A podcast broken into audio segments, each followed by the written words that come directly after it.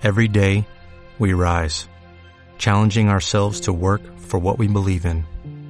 At U.S. Border Patrol, protecting our borders is more than a job, it's a calling. Agents answer the call, working together to keep our country and communities safe. If you're ready for a new mission, join U.S. Border Patrol and go beyond. Learn more at cbp.gov/careers. Le pregunté a un grupo de mujeres cuáles eran las dificultades que habían encontrado a propósito de haberse convertido en madres. Y cito para ustedes algunas de las respuestas. La culpa de hacer mal las cosas y que por eso les vaya mal o tomen malas decisiones.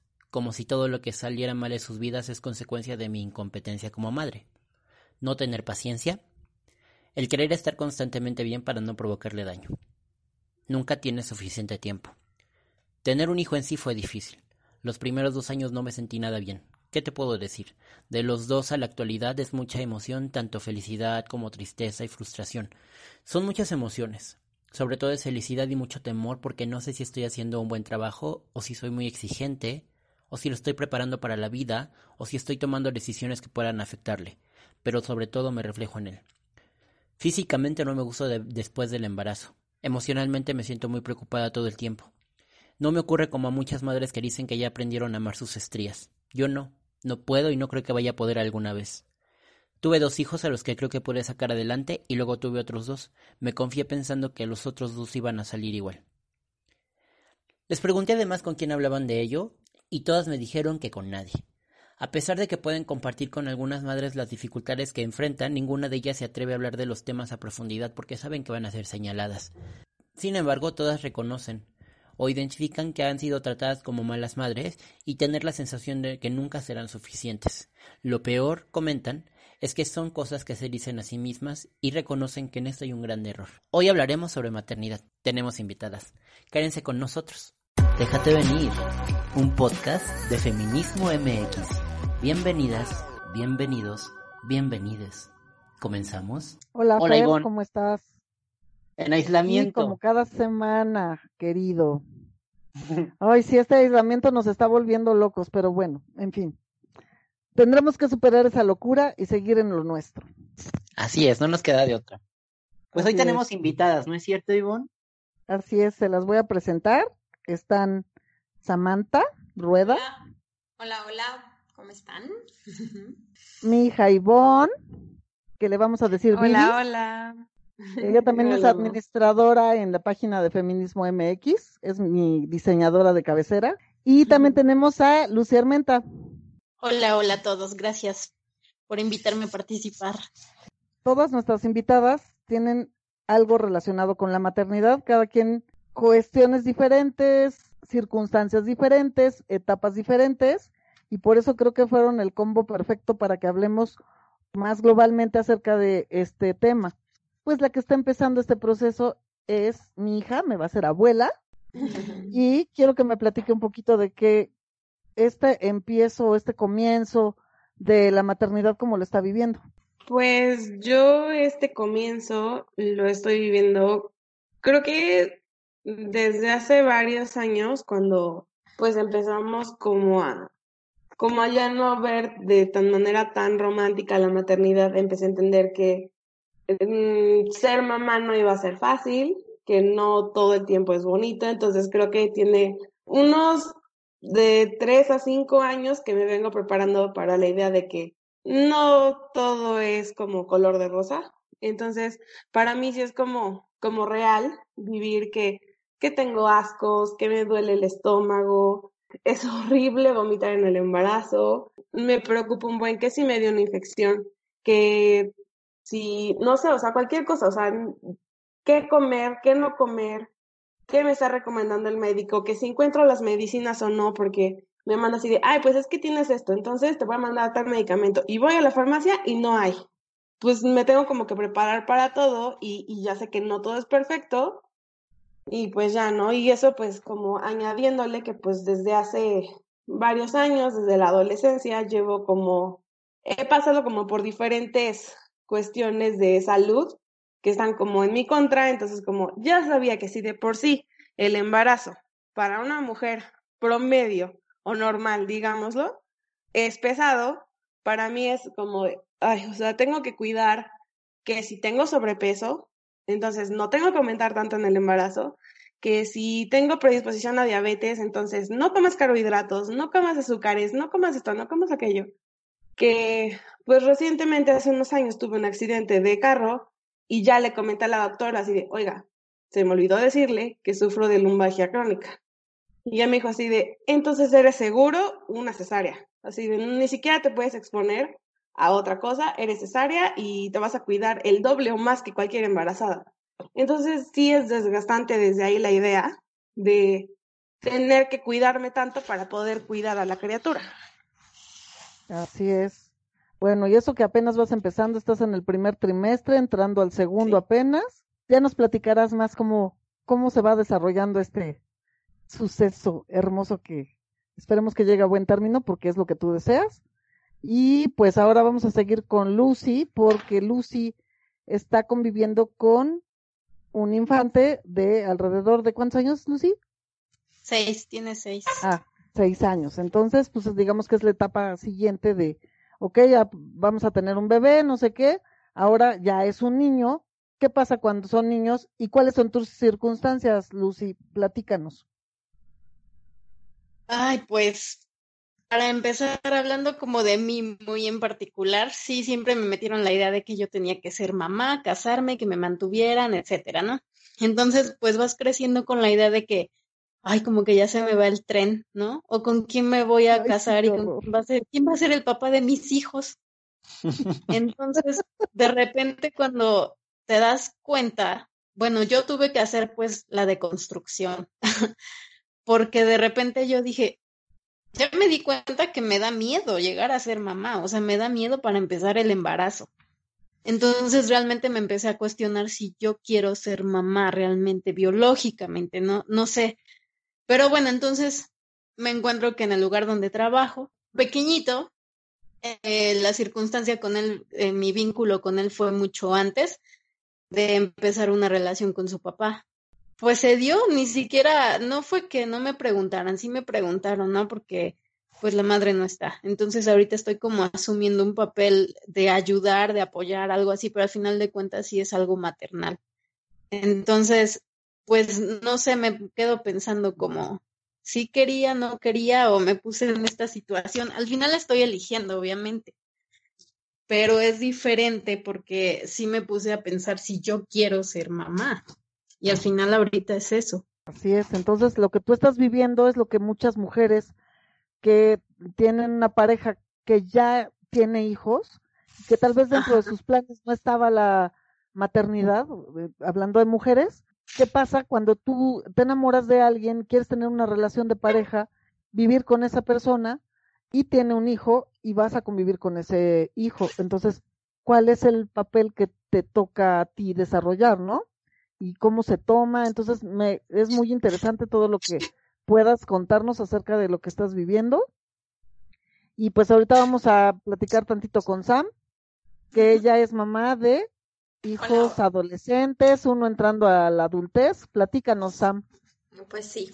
Bueno, mi situación es, yo tengo dos hijos, hombre es el mayor, mujer es la chica, eh, 15 y 18 años. Entonces sí están así como que en, unas edades padres para mí. O sea, a mí se me hace padre, pero sí un poquito complicada. Y le agregas a la complicación de que pues estamos, su papá y yo ya estamos divorciados. Y mi hija vive conmigo, mi hijo vive en otra ciudad porque vive, estudia fuera de la ciudad. Y lo curioso que ahorita tengo, que creo que también se puede platicar por lo de la maternidad, es de que ahorita mis hijos están viviendo con su papá. Y de hecho tuvimos una, situación en la que mi hija vivía con su papá, yo, yo vivía con mi hijo y ahorita estoy yo sola y ellos están viviendo con su papá por la cuarentena. Entonces, este, esa es mi situación con relación a lo de la maternidad. Era mucha ilusión para mí de casarme y tener hijos. Yo sí estaba bien metida en el amor romántico. Yo sí estaba bien, o sea, todo para mí era así, las, este, las princesas de Disney y todo. Y sí, o sea, el hecho cuando yo me embaracé y todo, ay, sí, tener el hijo y todo el romanticismo que hay en, en, relación al, al, embarazo, sí lo tuve.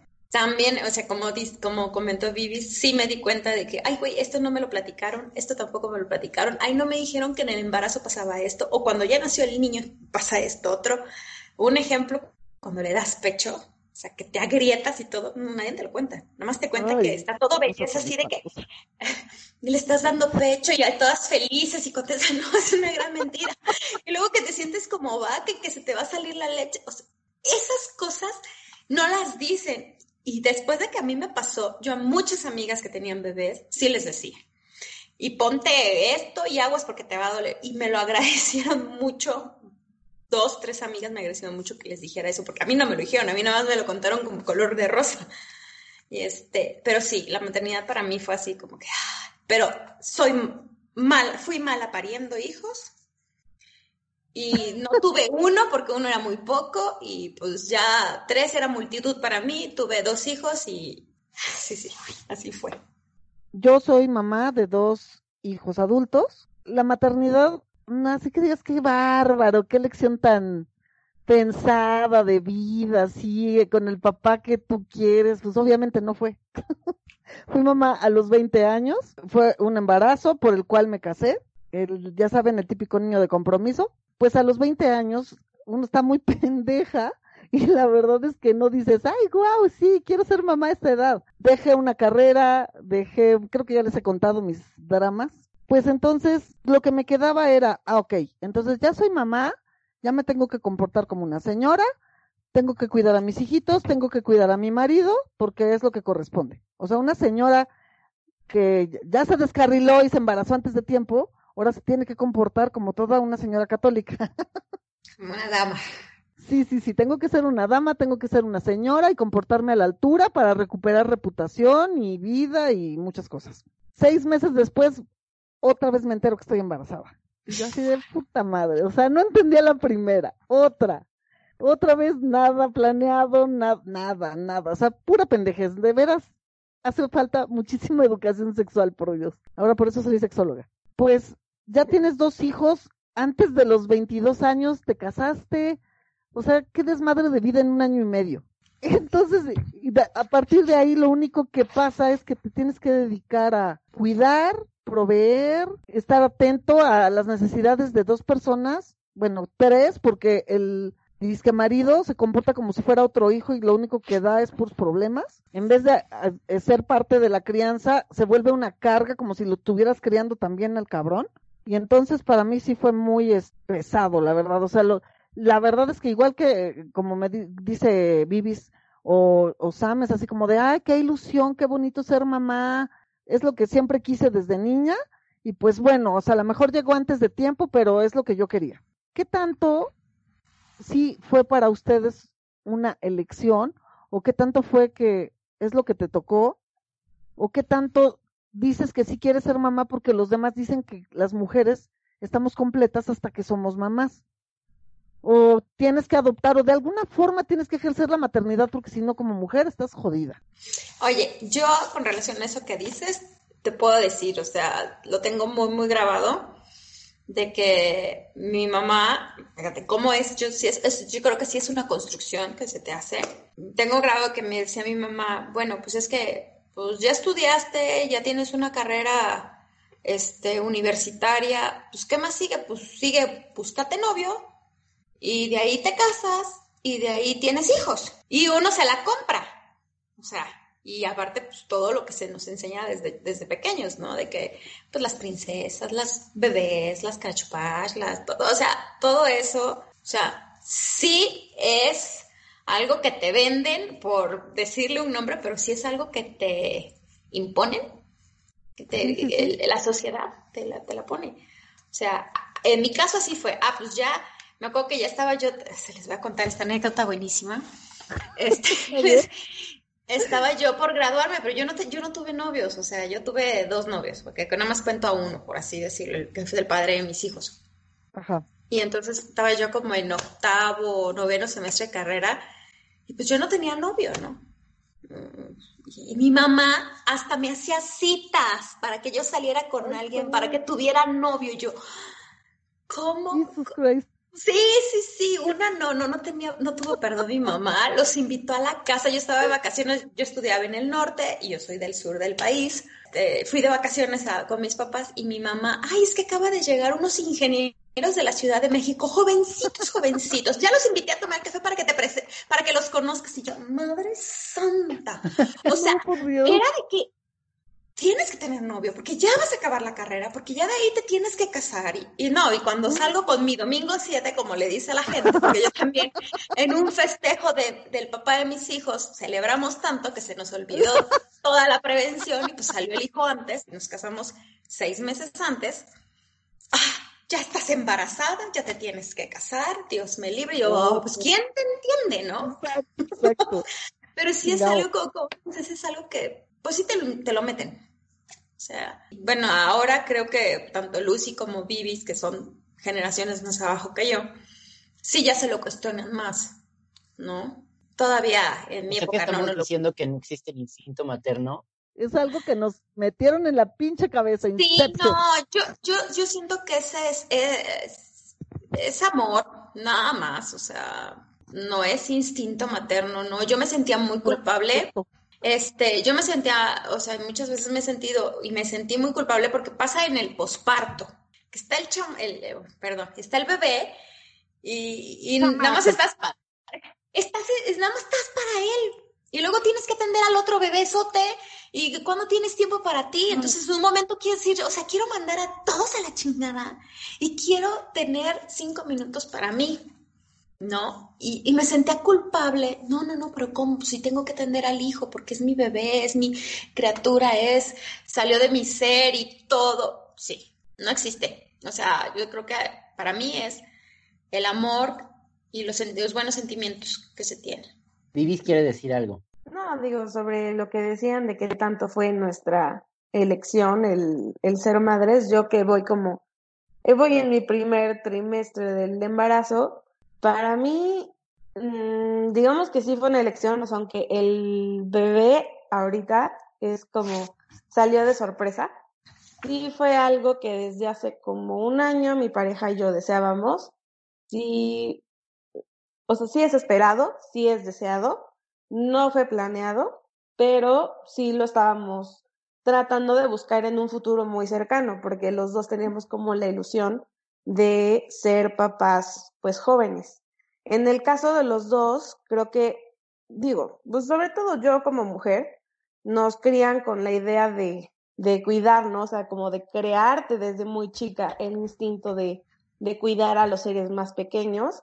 A mí pues me empezó a pasar, pues yo creo que de un poco con mi hermano, como es un año y tres meses más chiquito que yo, pues creo que desde ahí como que fue aparte mi hermano, pues, pues no sé, o sea, siempre fue un niño muy chiquito, muy chaparrito, yo le sacaba una cabeza de, de altura, entonces era como protegerlo, porque era también en la escuela tipo muy buleado y cosas así, y era de, pues ahí, proteger al hermano, ¿no?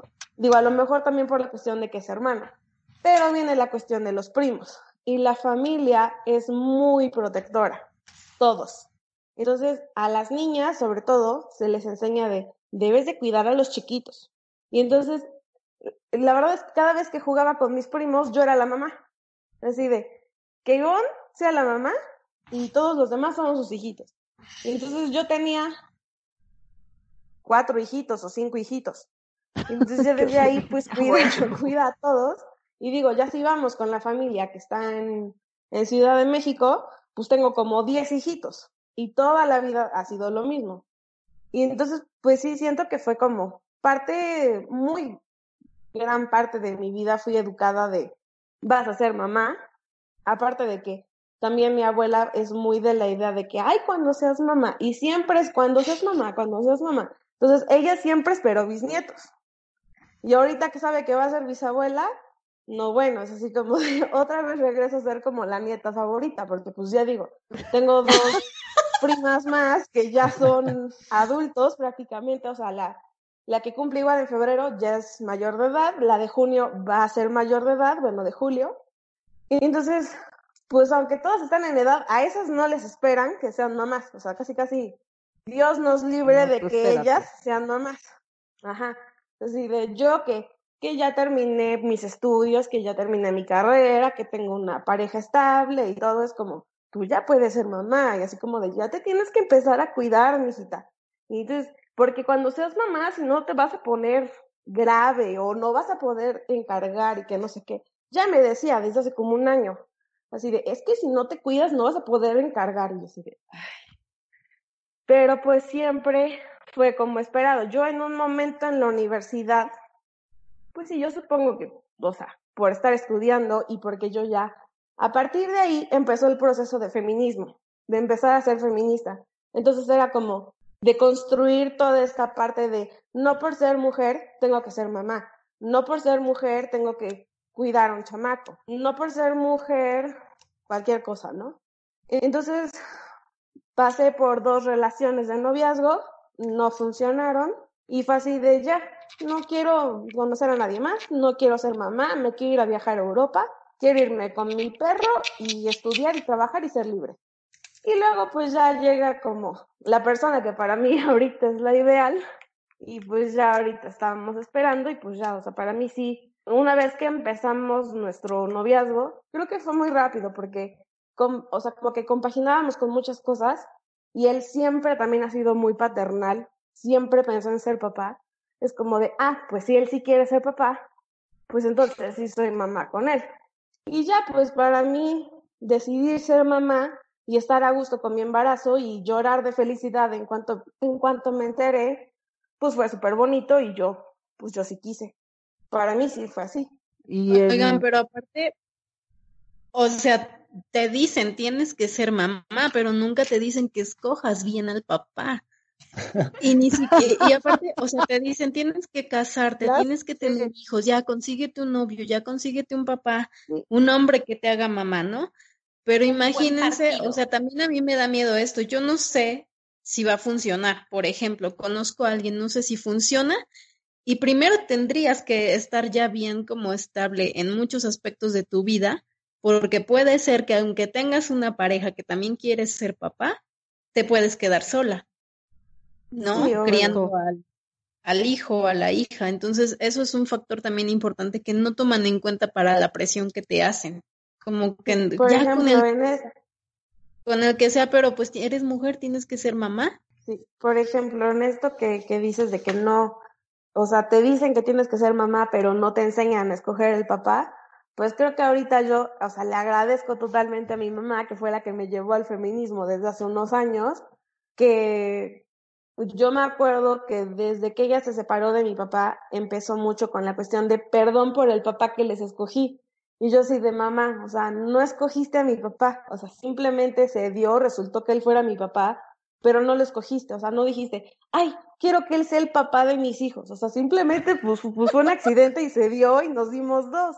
Pero pues sí, o sea, es muy importante de que no te enseñan. Mi mamá, a partir de que me enseña a ser feminista, para mí resultó como muy bueno, o sea, es muy buena. Siento que tengo una pareja que me apoya como totalmente en, pues en mi feminismo, o sea, y no importa ya que no me apoye, o simplemente, o sea, respeta, pero él sí está como de, ah, pues si eres feminista perfecto, pues lo que quieras está bien, lo que yo decida está bien, y yo sí sentí que sí escogí al papá, que sí escogí a la pareja, y creo que por eso disfruto estar embarazada ahorita, y disfruto de quién estoy embarazada, si no, creo que la verdad esto sería un caos y pues no sé, otras opciones ya, ya, ya habrían sido dadas. O sea que las, la mayoría de las mujeres que son madres son mamás por las circunstancias o porque eligen, ¿ustedes qué dicen?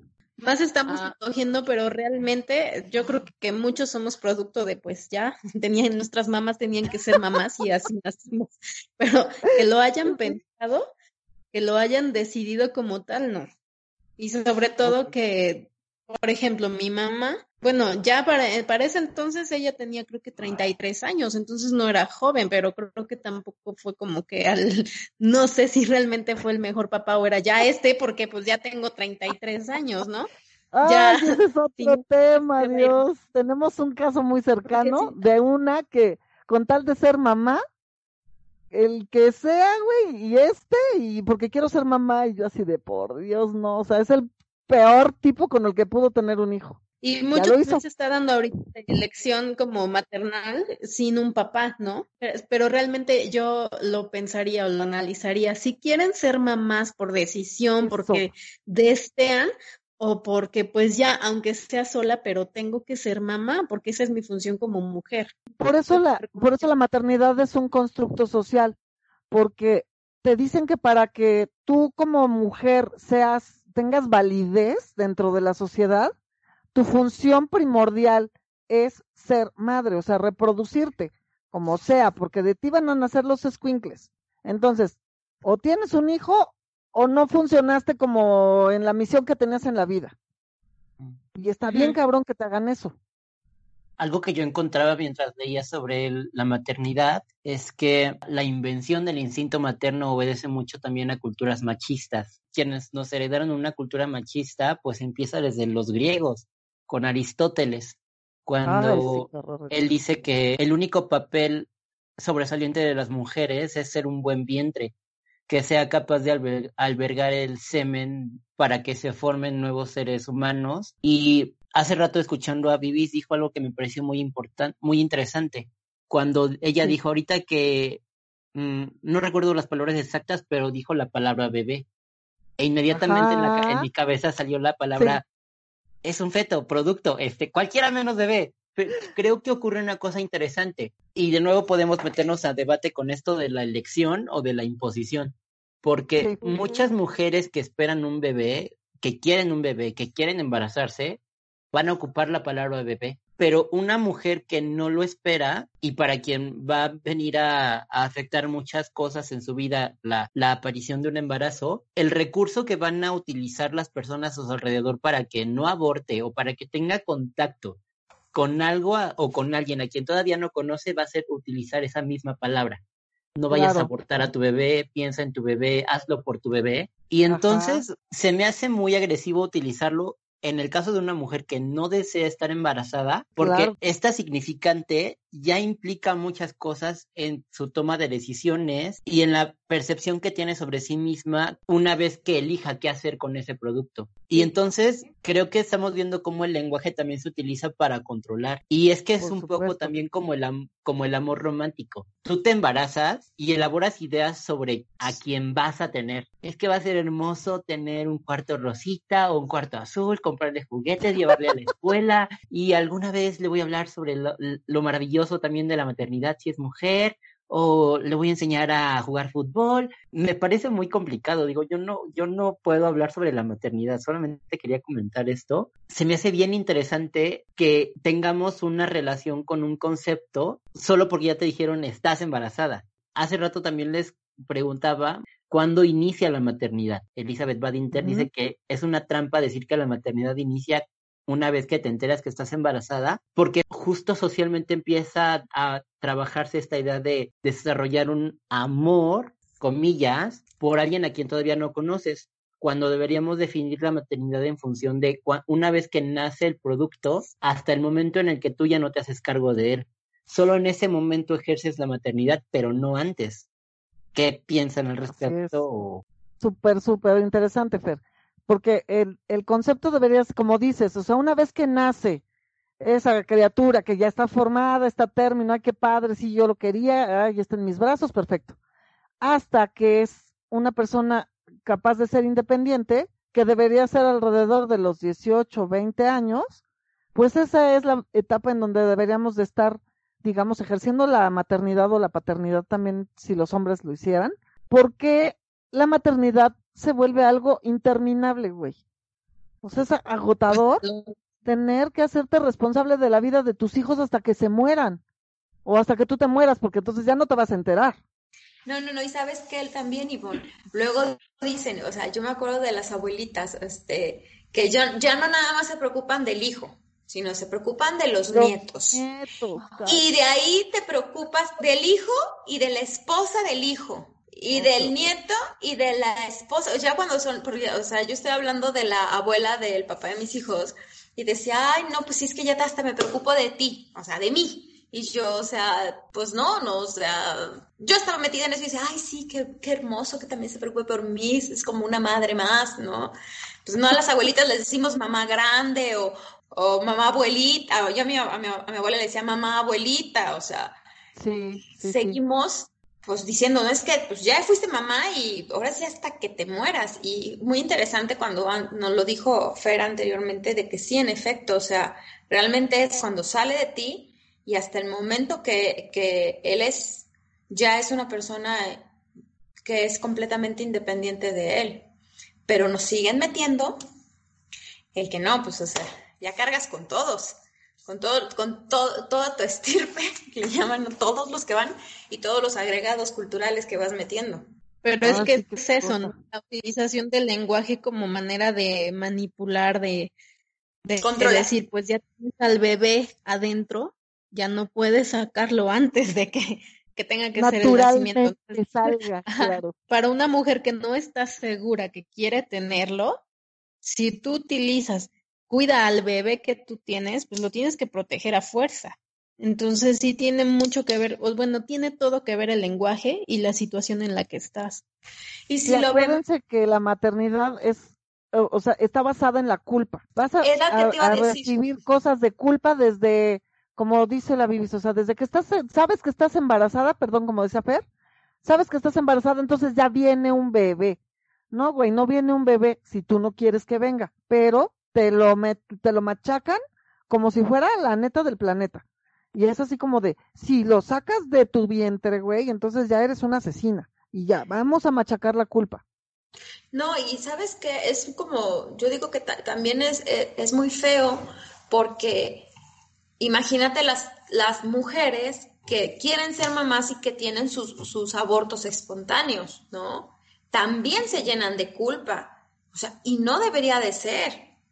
O sea, la verdad es por los dos lados, que por si tú no quieres tener al producto, culpa. Y porque pierdes el producto, retenerlo, claro. te culpas tú, ¿no? Y, y, la demás gente, ay, pobrecita, no puede ser mamá, ay, que no sé qué. O sea, sí está cañón. Y, lo que dicen es la culpa, la responsabilidad, la como, como carga, como si fuera una carga, no sé, ahorita que estamos platicando me, llega esa palabra, es una carga, un peso que tenemos así encima, que se nos, se nos, se nos impone a las mujeres para ser, porque eres mujer, tienes que ser mamá. Puede antes de los 25, 30 ya es mucho. y un hombre tiene la ventaja que cuando sea hombre, pero una mujer tiene que, como decía Sam, ¿no? Ya terminaste tu carrera, pues ya lo que sigue es esto. Es como lo natural, esperar a que ya encuentres a alguien con quien tener un hijo. ¿A qué edad te casaste, Sam? A los 22. O sea, imagínate, ya le estaban machacando que ya vas a terminar la carrera, ¿qué horas el novio? Y tenía 22 años, no mames. A propósito de lo que están diciendo, se me ocurre preguntarles, entonces, ¿qué significa la maternidad? ¿Refiere exclusivamente a cuidados? Creo que está muy basado en o sea, se asocia como directamente la palabra madre con cuidadora. Que estés pendiente de qué les hace falta, qué no les hace falta, que si les machaca, que si les molesta, que si resuélveles la vida. O sea, tu labor como madre va a ser resolver la vida de las personas que están junto a ti. Y por eso digo que los maridos se vuelven un pinche hijo más, pero pesado, güey a los hijos sí los quieres, ese cabrón lo dejas de querer. Entonces, cuidar a los hijos todavía dices, ok, necesitan, o sea, los ves chiquitos y sí, sí dices, o sea, son, son pequeños, son frágiles, necesitan de mí, pero el verdolagón ese, güey, no, qué chinga, neta, que planchame, que dame de comer, que su puta madre, vete la, ya sabes a dónde, no lo voy a decir, pero sí, es cansado y muy agotador que te tomen como que tu única labor es estar al cuidado de las personas que te rodean. Y es que ya lo tienes tan arraigado que debes ser tú quien los cuide, quienes que siempre tengan que estar limpios para que la sociedad vea que tú eres una buena madre, ¿no? Porque entonces ya lo tienes tan metido en tu mente, en tu cabeza, que, que si no es así, se van a dar cuenta que estoy fallando como madre, ¿no? O sea, se van a dar cuenta que algo estoy haciendo mal. Que ellos no son independientes, soy yo, tanto del padre como de ellos. Entonces, qué peso tan grande. Por eso les digo que me da miedo. me da miedo de repente. y ahorita más escuchando. ahorita me acordé de una anécdota con lo que dijiste. Cuando yo empecé a ser feminista, mis hijos ya estaban grandes, o sea, tenían más de 18, 19, 20 años, por ahí andaban. He decidido que de ahora en adelante cada quien se lava y se plancha su ropa. Cuando mi mamá se enteró, ¿qué te cuento? No es, traes todos arrugados a esos niños.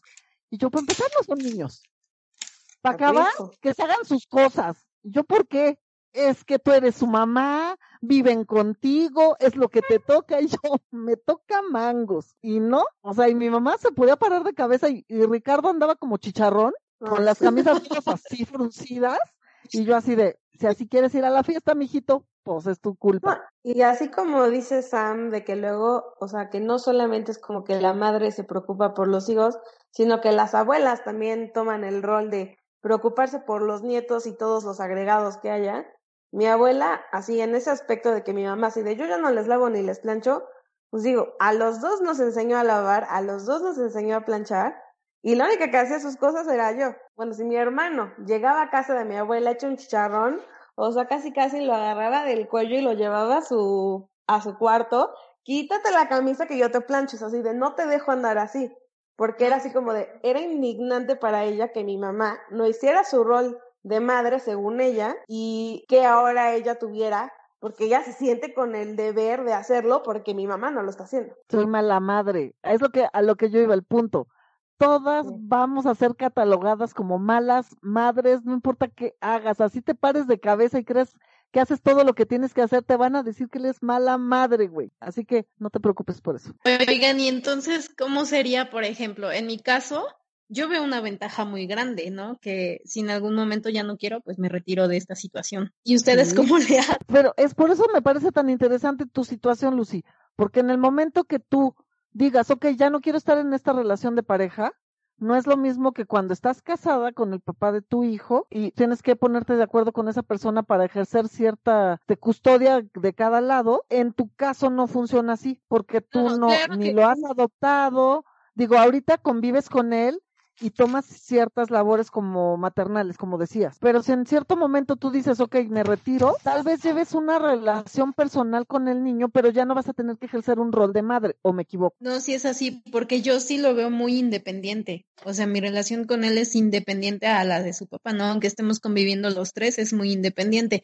Obviamente sí se creó ya un vínculo, ¿no? Les digo que con él se creó el vínculo desde antes, entonces obviamente pues irme o salir como de sus vidas pues iba a ser algo complicado, difícil. Al final esa es mi realidad, entonces yo me pongo en el lugar de ustedes, ¿no? Si en algún momento dicen ya no quiero, no, imagínense si no plancharles las hace mal las madres, imagínense decir ya se lo quiero dejar al padre. Exacto. Pero esto que dice Lucy se me hace muy interesante. Alguna ocasión estaba platicando con una amiga y ella dijo algo que me pareció choqueante, mágico. La gente espera que tú te hagas madre y te hagas cargo de todo. Nunca se dan cuenta de que si tú todo el día convives con un niño, te vuelves loca y te dejan sola y te dejan lidiando con esa locura y parece que cuando pides ayuda estás diciendo que eres mala madre, que no puedes, que eres incapaz, te van a juzgar por eso. Pero nadie se ha dado cuenta de que a veces sí necesitas tomarte unas vacaciones como madre. A veces necesitas 24 horas sin ver a tu crío, a tu cría, pareciera que el, el, la figura de la madre tiene que estar santificada, ¿no? La mujer es como la mujer que se vuelve madre es como si estuviera en un terremoto. No corre, no grita y no empuja. Pero ¿qué pasa si es necesario? O sea, aparte de, la maternidad, o sea, ¿cómo estamos criando a los? ¿Qué es lo que nos...? Porque estamos correteando la, la pinche zanahoria como el ser buena madre es lo que, como el objetivo, ¿no?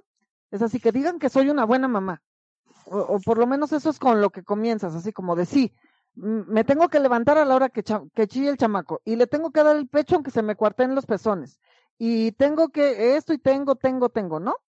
Y lo que a, a, mí me pase lo que yo quiera, no importa. Entonces, cuando yo quiero ser una buena madre, estoy pensando en el bien de mi hijo, estoy pensando otra vez, volvemos al quedar bien, el que esté como catalogada como que soy eficiente, como que sí sirvo, ¿qué me está llevando o cómo estoy ejerciendo la crianza?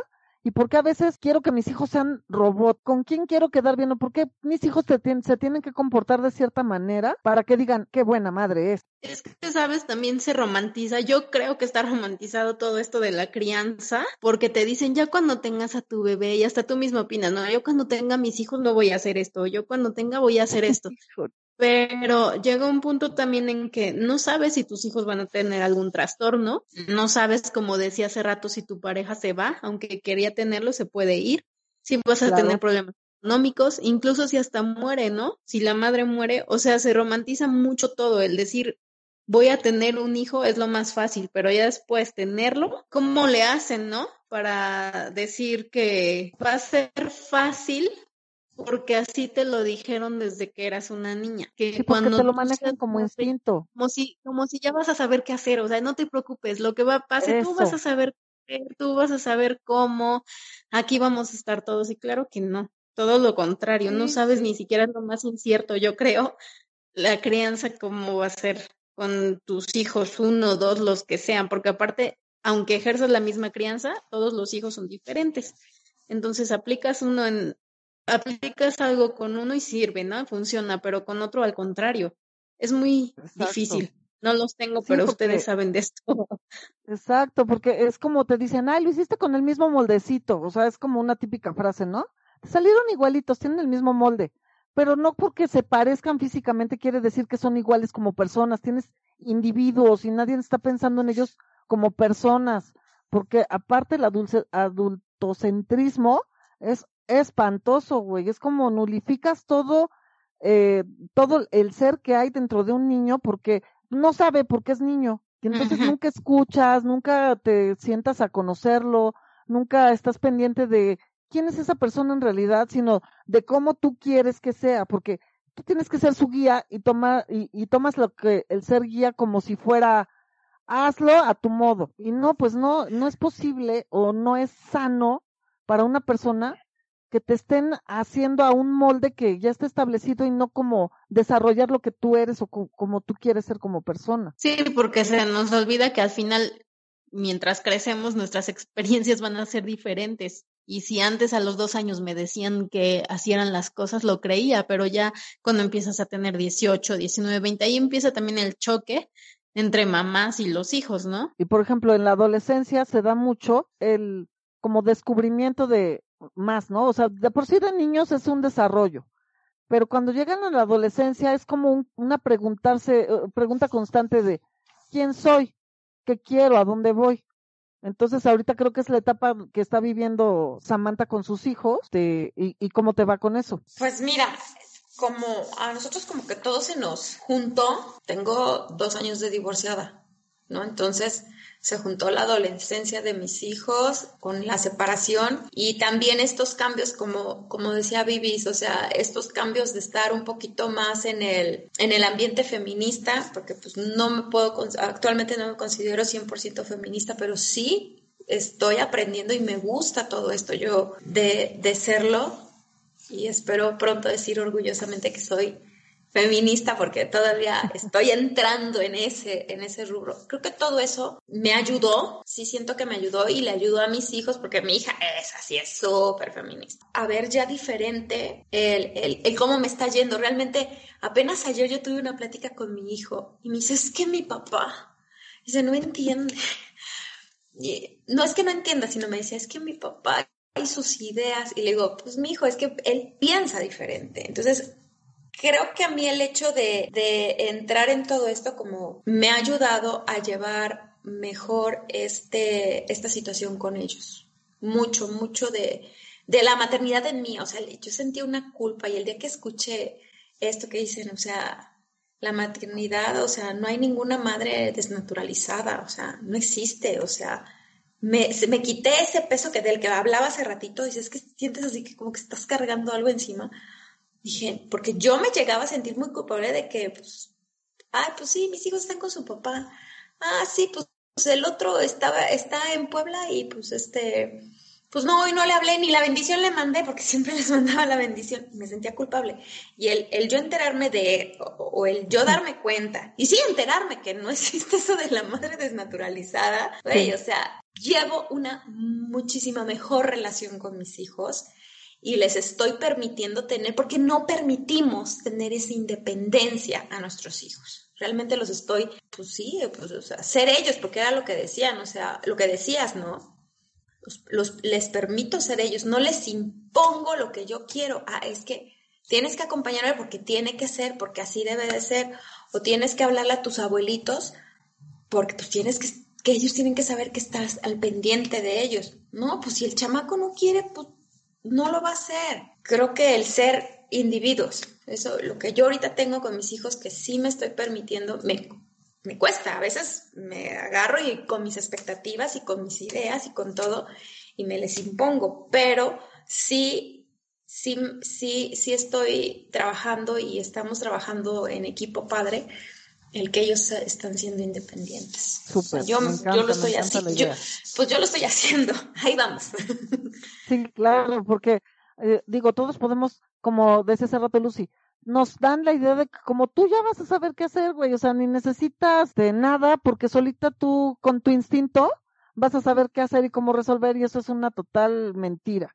O sea, es una historia que te venden y que por eso te hace sentir tan frustrada porque cuando no sabes qué hacer dices, no serví como madre, o sea, esto se me debería de dar natural y no lo estoy logrando, entonces soy una pinche inútil. No, no eres una inútil, no, no estás incapacitada, no, eres una persona como cualquier otra que tiene dudas, que tiene tropiezos, que no sabe qué hacer en ciertas cosas, cómo resolver ciertas situaciones, porque estamos tratando con personas, con individuos y cada quien va a tener temáticas diferentes, con sentimientos diferentes, va a reaccionar diferente y no vas a poder saber qué hacer en todas las ocasiones y lo único que te va a dar esa sabiduría va a ser la experiencia y la paciencia contigo y con la persona que estás criando. Ya aprendiste a ser mamá cuando tienes cinco años y de repente ya tienes siete, ya tiene doce y ya es otra etapa y otra vez empieza. Ahora, ¿qué hago? Incluso cuando pues una, una pareja se separa, la custodia generalmente se la dan a la mamá, ¿no? Porque te dicen, es que es por los cuidados que de hecho necesita el infante, que la mamá los va a hacer, o sea, ¿cuáles? amamantar, pues ya no, ¿no? Bueno, el Sí, tienes toda la razón, Lucy, porque es como, como tú eres la que los cuida, güey, pues quién se va a quedar con ellos. O sea, en, en las, en los pleitos de custodia se está demonizando muchísimo a la mujer de que tú te quedas con la casa, tú te quedas con los hijos güey, como si fuera una elección, es algo que está como preestablecido y pues, o sea, si hubo una casa adquirida en, durante las este, relaciones de pareja, pues sí, claro que la mujer se queda con la casa, porque ella es la que se queda con los hijos y dónde van a vivir, o, o de qué se trata, ¿no? Por eso se trata de proteger a la mujer. No estás protegiendo a la mujer, estás protegiendo la crianza. Eso en la mujer nadie está pensando. Porque me imagino un caso en el que la mujer diga, no, te cedo a ti la custodia, ahí no, imagínate. O sea, madre desnaturalizada, egoísta, mala madre, ¿para qué los tuviste? Cuando te estuvieron, dice y dice, ya tenlos, y de repente no los hubieras tenido, si los vas a abandonar. ¿Para qué los tuviste si no los querías? Y cuando dices, es que no lo quiero, no, pinche asesino. Y así, güey, ese cuento de nunca acaba. ¿Qué tal, qué tal sería hablar de desapego en la maternidad? Pues en esta sociedad desapego sí es como algo desnaturalizado, ¿no? Pero que en realidad es lo más conveniente. O sea, no quiere decir el desapego ya es falta de amor, falta de, de compañía o de apoyo. Te da más libertad tanto a ti como a, al hijo, ¿no? A la hija. Porque Así los deja ser. exacto, porque yo creo que cuando ellos sienten que ya no está la presión de la mamá todo el tiempo de haz esto, no hagas esto, si haces esto te va a ir mejor, hazme caso, soy tu madre. Entonces, yo creo que ahí les das más libertad hasta de que se equivoquen y aprendan por experiencia propia. No porque te están todo el tiempo diciendo. Entonces, desapegarte no se me hace algo como negativo, al contrario. Sí, pero es porque parece como, me llegó a consultar, tuve una persona en terapia, que su único plan de vida era ser madre. Tenía cuatro hijos con 33 años y su hija mayor tenía 12 y su bebé más chiquito tenía un año. Entonces yo le decía, bueno, y luego cuando tus hijos se vayan, ¿qué? Decía, ¿qué de qué? Y yo así de, o sea, que sigue, o sea, tú como persona, ¿por qué no tienes así como otra, otro proyecto de vida? Y ella decía que no, o sea, le choqueó tanto la terapia que obviamente me dejó a la siguiente sesión, porque yo le decía que, o sea, que pensara en ella como persona, porque un día sus hijos iban a ser adultos y se iban a ir a hacer sus vidas, pero para ella era impensable, es así como de, pero van a seguir siendo mis hijos y yo, sí, pero ya no vas a criarlos, vas a hacer otras cosas, ¿qué vas a hacer? No, pues no sé, y no quiso pensarlo, mejor votó la terapia y ya no quiso seguir pensando. ¿Qué pasa con estas mujeres que su único proyecto de vida es ser madre? Es que también tiene que ver cuando te dicen, por ejemplo, a mí, yo he escuchado mucho en mi caso, es que ¿por qué no tienes hijos? Cuando estés grande vas a estar solita. O sea, ¿cómo? Entonces tienes que, debo tener hijos para que alguien me cuide y me acompañe cuando yo esté grande, cuando esté viejita. Entonces desde ahí ya tienes como esa idea impuesta. Obviamente, si a esta persona que dices le dijeron eso, quítale la idea, quítale ya su vida de aquí en su pensamiento, pues claro que fue un caos escuchar lo que tú le dijiste. Pero incluso yo creo que hablando, puedo unir este tema con el apego. Muchas mujeres tienen hijos de 40 años treinta y tantos años que siguen viviendo con ellas, o sea, no pueden dejarlos ir y les espantan a las novias y ella no se ella no te merece, búscate una mejor y si tienes otra no, otra mejor y entonces te lavo todavía tu ropa, te sirvo tu chocomilk. entonces sí, no recuerdo ahorita un autor una autora, perdón, no recuerdo el nombre, en algún momento lo busco y se los comparto, pero decía en un libro, una buena madre es aquella que hace que sus hijos se vayan de su casa. Sí, fíjate, yo me acordé de un dicho que me decía mucho mi madre, que me decía, los hijos son prestados. Y es verdad, no la aplica, ¿verdad?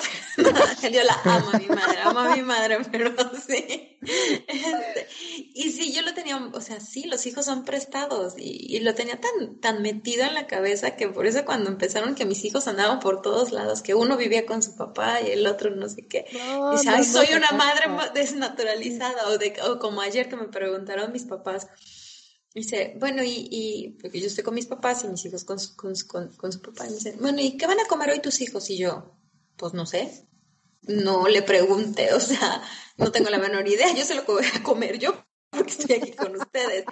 Y sí vi la cara de mi mamá así como que, o sea, ¿pero por qué? O sea, ya no me preguntó más porque pues ya la voy entrenando que, que ya soy feminista, ¿no? Pero así como que se quedó de hace preguntándome, ¿cómo no sabes qué van a comer hoy tus hijos? Y yo, pues, no, porque pues, no están conmigo.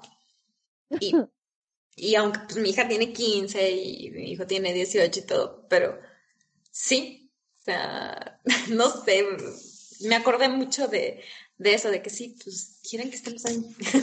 Vuelvo a lo mismo. Por ejemplo, yo como, como hija, cuando ahorita hablaban del, como el conjunto de las palabras de maternidad y desapego, yo siento que mi mamá empezó a ser como más desapegada de nosotros, como desde los 22, 23 años, cuando yo cumplí esa edad. Y ella, porque es que siempre fue mamá, digo, siempre va a ser mamá, pero me refiero a esta palabra de mamá de que siempre está presente, siempre está cuidando, de mi mamá no salía, siempre estar los tres juntos, o muchísima parte de las veces éramos ella y yo, y creo que hasta que cumplí como 22, 23, fue que mi mamá empezó, hasta yo la empecé a molestar, así de, eres una vaga, nunca estás, nunca te veo. así de, ella se iba a trabajar o se iba al karaoke o cualquier cosa y era de, pues si quieres ir conmigo está bien, pero si no, o sea, yo llego, no sé si después de las 3 de la mañana o no sé a qué hora. Y yo así de, ay, no, qué flojera, yo no quiero ir. Entonces, o sea, ella empezó a hacer sus propios planes, tiene muchísimos amigos, o sea, empezó a ser súper amiguera, súper de plan todos los fines de semana y hasta entre semana, entre semanas iba dos o tres veces al karaoke. Y, y pues no, yo, yo, era la que siempre estaba en la casa y era así de, mamá, es que no te veo ni para cenar, es así de, no estás nunca. Y también mi abuela me hablaba de, ¿cómo estás, hijita? ¿Y tu mamá? Y yo, no, pues mi mamá anda en el karaoke. Ay, ¿cómo puede ser? Y yo así de, pues está en su derecho, ¿no? O sea, que ella haga lo que ella quiera. pero ahí fue cuando yo empecé a sentir el, el desapego de mi mamá.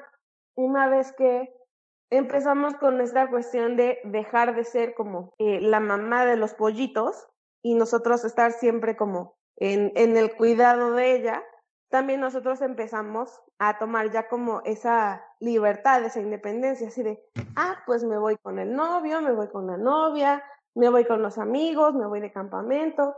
Y pues también, o sea, fue libertad para todos. O sea, una vez que nosotros ya entendimos que ya era libre, pues nosotros así de, pues si ya no está, pues yo también soy libre. Y simplemente era como estar comunicados, o sea, saber dónde estábamos y ya. Entonces, todos logramos ese desapego, tanto que ya al final mi hermano y yo buscábamos como, digo, yo creo que mi hermano sigue en esa búsqueda de ser como totalmente independiente, de vivir solo, de tener su propia casa, de hacer sus propias cosas, sin esperar que mi mamá como que esté ahí ni nada. Y pues yo también hace, no sé, desde junio del año pasado, pues vivo con mi pareja y fue así de ya, pues yo ya volé. Y cómo me acuerdo que siempre le preguntaban a mi mamá así de, y no, así de, ¿no sientes el nido vacío? Y mi mamá así de, no. El nido vacío, qué palabra. Sí, o sea que, o sea, imagínate, divorciada, y se van mis hijos, los dos, a vivir independientes el mismo año. No, así me decían de, si te deprimes me hablas y yo, deprimirme yo. ¿Qué te pasa si tengo planes para tal día, para tal día y luego voy a ver Netflix todo todo el día así y así? Voy y me hago nada más un sándwich y me olvido de que tengo que hacer de comer para nadie. No, yo estaba feliz de la vida, gozando mi libertad, así de. Y entonces a mí me decían, los vas a extrañar, y yo así de, si hablo con ellos o voy y los veo y ya, o sea, no pasa nada. No, no, no, no, pero es que no es lo mismo. Y yo, ¿para quién no es lo mismo? O sea, para la persona que me lo estaba diciendo, porque yo estaba fascinada. Oigan, pero yo veo algo ahorita también muy peculiar, que también hay mujeres que están teniendo hijos ya a mi edad. O sea, en el cuarto piso, ¿no? Sí. Entonces, pero en ese inter, que, o sea, como dice este Lucy, oye, pues ya estás ahí en los 28, ya estás ahí en los 30, ya te vas a quedar soltera y ya te empiezan a identificar este como que pues que no vas a ser mamá, entonces que ya quieres ser independiente, quieres ser como los hombres, quieres ¿cómo lo ven? Está relacionadísimo el ser femenina con llegar a ser madre, o sea, es como como es el objetivo de ser mujer, o sea, si naces mujeres porque algún día vas a ser mamá, entonces pierdes la feminidad si no tienes un hijo en algún punto de tu vida. Entonces, eh, te hablan del reloj biológico, te hablan de, este, quieres vida de hombre, eh, te vas a quedar sola, no va a haber quien te cuide, o sea, te quieren espantar con el petate del muerto como, como del lugar, para que tengas un hijo. Sí, pues, si no lo tienes también es como, ¿qué tienes de malo que los hombres no quieren tener un hijo contigo, no? O sea, ¿cuántos, con cuántos has pasado que ninguno te lo ha propuesto? Entonces, desde ahí también empezando, digo, si tienes 40, a mí se me hace esto como del, es que el reloj biológico en las mujeres sí existe. Pues digo, a lo mejor sí, pero tampoco es como que necesario que antes de los 30. Tampoco es que el mundo ya corra y te tenga que apresurar, pero es, es meramente presión. Siempre regresamos a la presión social.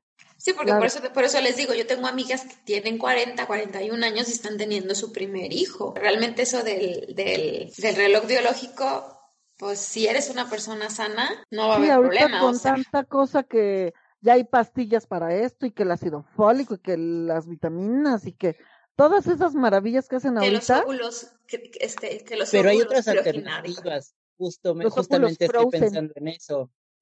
Óvulos criogenizados y están hace algún tiempo estaba escuchando sobre algunas alternativas que se planean en el futuro para la maternidad, ¿no? Como los embarazos que puedan ser afuera de un vientre. Ay, generando condiciones alternativas o generando condiciones semejantes a las de un útero para que un feto pueda desarrollarse. Y era como, claro, mm, tenemos una herencia sobre cómo pensar la maternidad, cómo vivirla y cómo desarrollarla pero no estamos pensando mucho en el futuro y lo cierto es que tal vez la una relación sexual en el futuro no va a ser necesaria para tener para poder embarazarse y en realidad nunca la ha sido, ¿no? O sea, ¿qué ocurre por ejemplo con los donadores de semen eh, o otras formas de fecundación, de fecundación en las que vamos, una relación sexual ni siquiera es necesaria? Ahora vamos a tener alternativas que que, que impidan o más bien que hagan factible que, se, que un embarazo se produzca fuera de un cuerpo. Entonces, alternativas va a haber muchas. El, el punto es desde dónde vamos a hacer el relato de las maternidades y cuáles van a ser las voces en contra de estos otros procedimientos, ¿no? Porque incluso mm, yo recuerdo, por ejemplo, el discurso que antes existía sobre la adopción. Es que no van a ser hijos de sangre. Vamos, ese era el más fuerte, ¿no? Y era como, no necesitamos que haya un lazo sanguíneo para que pueda desarrollarse un vínculo afectivo. Y entonces es como... Totalmente. Pensar en todas las situaciones. Incluso a veces para un niño es más favorable que sea criado por otra persona que no sea su madre. O sea, porque también eso es lo que no hemos pensado. Muchos no, no cualquier persona es apta para tener un hijo, para criar a alguien.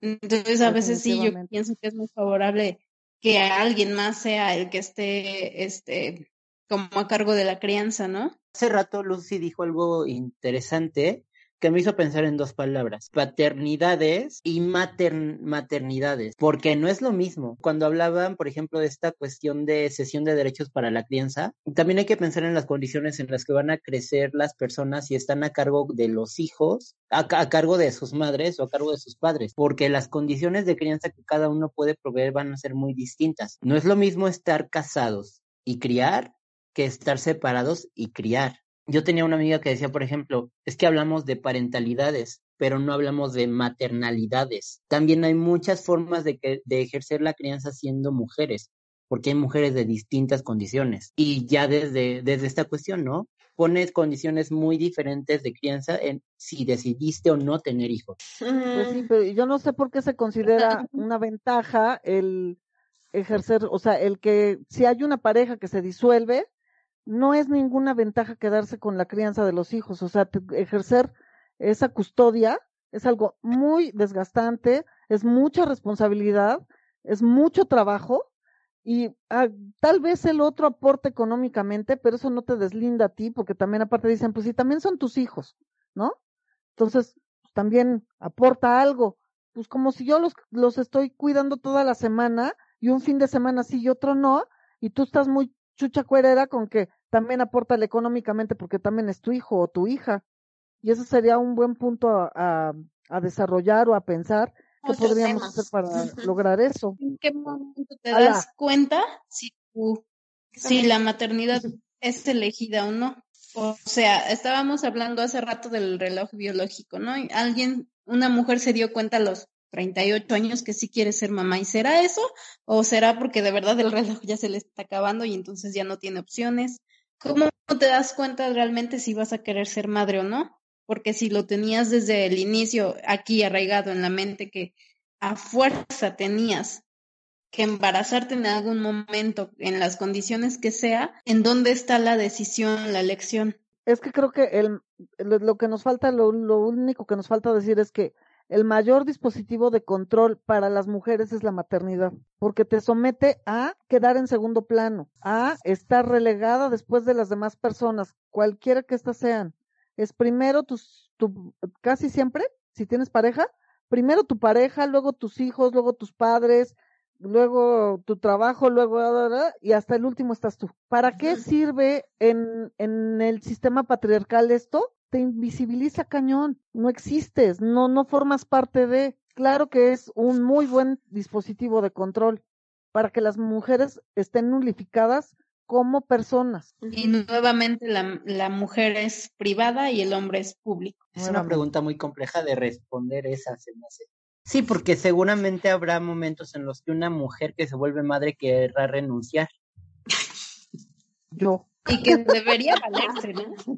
Y debería valerse, pero ¿quién te va a dejar socialmente? O sea, todos los dedos van a estar señalándote. Yo sí les dije a mis hijos, yo quiero renunciar. Y no, tú no puedes renunciar. Chingado, yo quiero renunciar, dije. Y no me dejaron. Nos metemos, por ejemplo, hasta con la cuestión de la doble jornada. Supongamos que tú trabajas y que dejas a tus hijos a cargo del cuidado de otra persona. Pero una vez que llegas a casa, te vuelves esposa y o madre. Y entonces el revisar tareas, hacer de comer, la listar uniformes. Ajá, y entonces es como, ese trabajo, ¿quién te lo paga? El trabajo de la maternidad, ¿quién te lo paga? No, y aparte no sea, no es considerado como un trabajo, es como, pues es lo que te toca, güey, y llégale. ¿Para qué fuiste mamá? quería ser mamá, ¿no? Abriste las patas, ahora llégale. Es una cruda realidad, como decía yo al principio. Si vamos a ver la cruda realidad de lo que es la maternidad. Es que sí hay mucho que decir. O sea, yo creo que no se pueden dejar de lado las cosas bellas de la maternidad. Supongo que hay muchas, ¿no? Pero también habría que considerar el otro lado del discurso, el otro lado de la práctica de la maternidad. Sí, el que sea algo que tú puedas disfrutar no quiere decir que sea, o sea, vamos a quitarle esa cosa de romanticismo de que, wow, ser mamá es la cosa más sublime del mundo. No es cierto. Cuando hablan de esta parte de, de romantizar la maternidad, incluso empiezan, como hace rato lo hablamos, a pesar de que la maternidad creo que sí se ejerce desde que como tal ya eres madre de, del producto, como le decimos, o sea, ya que nació el bebé, te empiezan a meter esa idea de, de romantizarte todo, de que ser, o sea, estar embarazada es la experiencia más bonita del mundo y que, que las embarazadas brillan. Yo no sé por qué dicen todo el tiempo eso.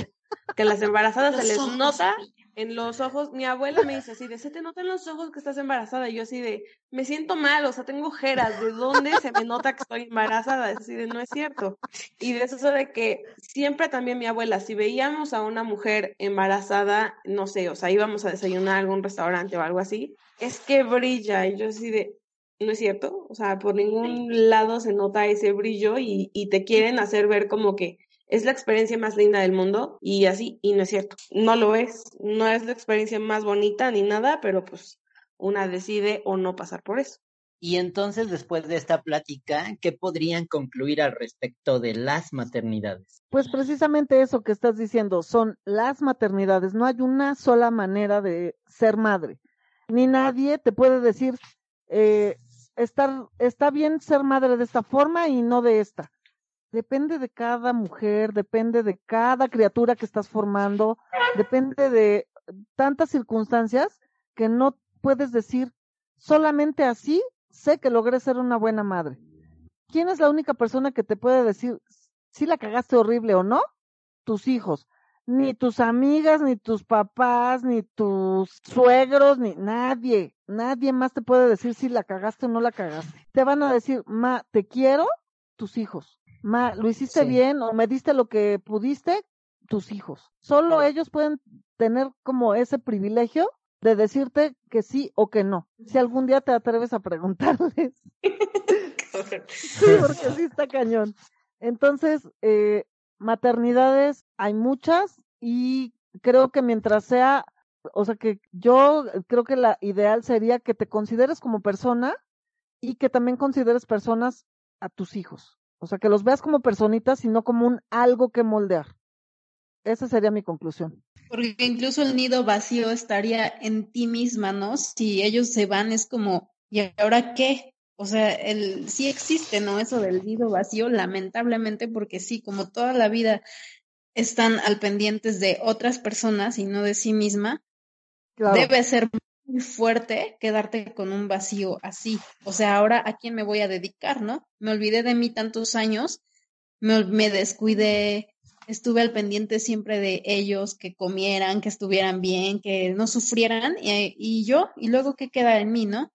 Entonces, yo me quedo con esto del desapego, desde, desde saber que estás embarazada, que puede ser que tu embarazo llegue al final o no, y que también, pues, mientras van creciendo, van siendo seres independientes y dejar de poner expectativas en, en ellos o en ellas, ¿no? Y esperar a que, pues, las cosas se vayan dando de manera como libre, tanto la crianza como pues si mi hija se equivoca, si mi hijo se equivoca, ni modo, ¿no? Los errores los aprendemos en experiencias muy independientes a, nuestros padres, a nuestros abuelos, etcétera. Yo me quedo, yo en conclusión, lo que me hizo ruido, y me voy a poner más a, a ver, este, a inspeccionarlo, es de lo que se habló, de ese romanticismo que le metemos al embarazo y ese romanticismo que el, romanticismo que le metemos a la maternidad. Esa, esa ilusión, ahora sí como de, de cuento de hadas y que pues realmente por eso luego estamos, pues uno como mamá sufriéndole de, ching, no me está saliendo como yo quería, porque no estamos viendo que realmente lo que decía Lucy, lo que decimos todos, ¿no? De que somos individuos y son personas, somos, cada quien piensa diferente y cada quien este, opina diferente y demás. Yo me quedo con ese romanticismo que le, que le he metido o que se le mete a la maternidad o a las maternidades. Y en efectivamente, como dice Fer, como dice Ivonne, o sea, como se, este, se ha llegado a esa conclusión de que sí son diferentes, este, muchos tipos de maternidades. No hay una sola porque pues no hay un librito donde te diga cómo criar hijos. Ni aunque existiera ese libro, aplicaría solamente tal vez en la persona que Exactamente, es que no existe, porque no puede haber. Yo, yo como cierre o conclusión también, eh, digo, yo pues sé que soy totalmente nueva como en este mundo, que, que voy empezando, así voy en, pues, en la primera etapa de absolutamente todo, primera etapa de embarazo, primera etapa de maternidad o lo que sea, y pues al final no sé exactamente o sea, creo que nadie sabe, ninguna mujer sabe cómo va a ser como madre. Yo no sé cuando llegue el bebé cómo voy a ser, pero, eh, por ejemplo, en, mi caso en especial, creo que el estar preparada mentalmente desde hace muchos años, de, bueno, no muchos años, hace recientes años, eh, y también empezando a ser una madre feminista, creo que es como mi maternidad creo que va a empezar siendo como ejercida de manera de pues ya sé que no voy a ser una mamá perfecta, o sea, lo sé desde ahorita y ya es como que ni me preocupa porque para nadie voy a ser una madre perfecta, ni siquiera para mí misma. Entonces es como que si no empiezo con esas expectativas, también es como que no, siento que no me presiono tanto. Hay cosas que, que me presionan, pero más son como cuestión salud que otra cosa. Y crianza creo que se va a ir dando. Al final, como dice mi mamá, pues tus hijos son los que te dirán si fuiste buena madre o buen padre o lo que sea. Y pues ya cuando me toquen los golpes de realidad y que me digan mis hijos así, es que fuiste muy mala madre, eres muy desapegada, eres desneutralizada o lo que sea, pues ya me tocará escuchar y saber qué piensan ellos, qué esperan ellos o, qué esperaban toda la vida y yo no cumplía a lo mejor. Pero creo que a comparación de, de muchas cosas que escuché es como sobre todo Sam y mi mamá es como que siempre estuvieron muy preocupadas de hacer las cosas bien, de encajar y, y pues eh, como lo que decía mi mamá, así como de tener reputación, así de el reflejo de lo que son tus hijos eres como madre, es como, pues yo espero que mis hijos sean tan libres como yo me he sentido en los últimos años y pues ya veré a dónde me lleva. Así de a lo mejor en algún momento llegará a mi mente como la, la opción de no, o sea, no me está funcionando, tengo que corregir, tengo que, tengo que hacer algo, tengo que llevarlos a terapia, tengo que ir a terapia o lo que sea, pero pues yo espero hasta donde estoy ahorita, como en mi mentalidad de, pues que crezcan con libertad, como yo me he sentido y, y ya sé que toda la gente va a opinar, entonces como, pues ya, mejor ni me preocupo por eso. Y eso que incluso puedes ser la mejor mamá y si tus hijos son víctimas y siempre están en ese modo, te van a decir que no eres una buena madre y a lo mejor, pues sí, ni Pero siquiera. Eso también se enseña. Sí, estoy de acuerdo. También se enseña a ser víctima o se aprende, o sea, dependiendo de, de si ves al padre o a la madre como victimizarse o, o ponerse de victimario, tu hijo aprenderá alguna de las dos cosas.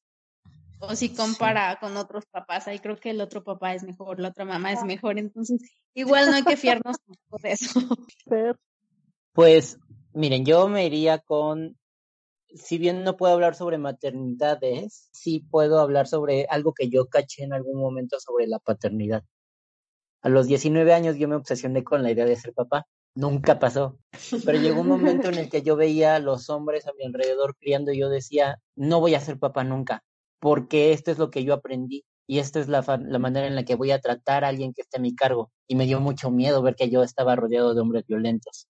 Y eso me llevó en algún momento a definir la, la paternidad e incluso la maternidad como una vía de venganza contra los daños que tú recibiste en la infancia. Luego, más o menos, modifiqué esa idea y ahora pienso que en algún momento sí me gustaría convertirme en papá.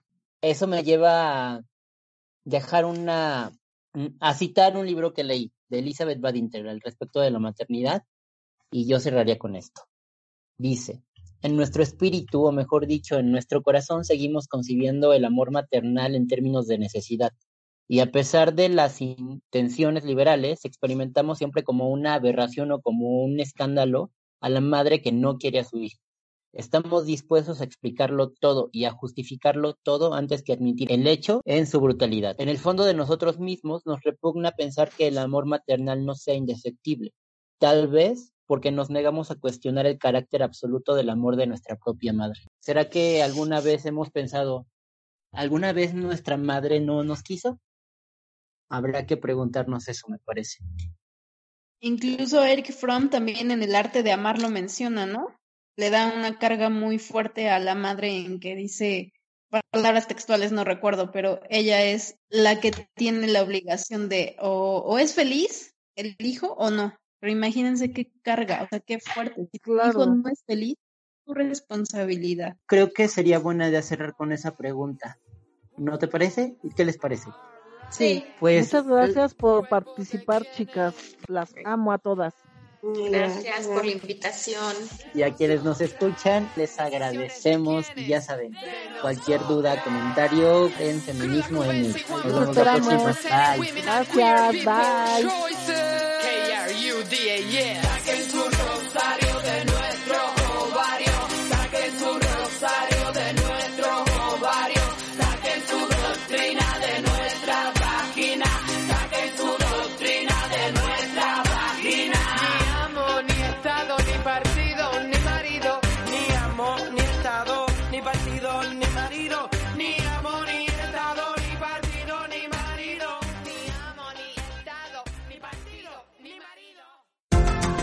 MX presentó Déjate venir, un podcast para todas, para todos, para todos.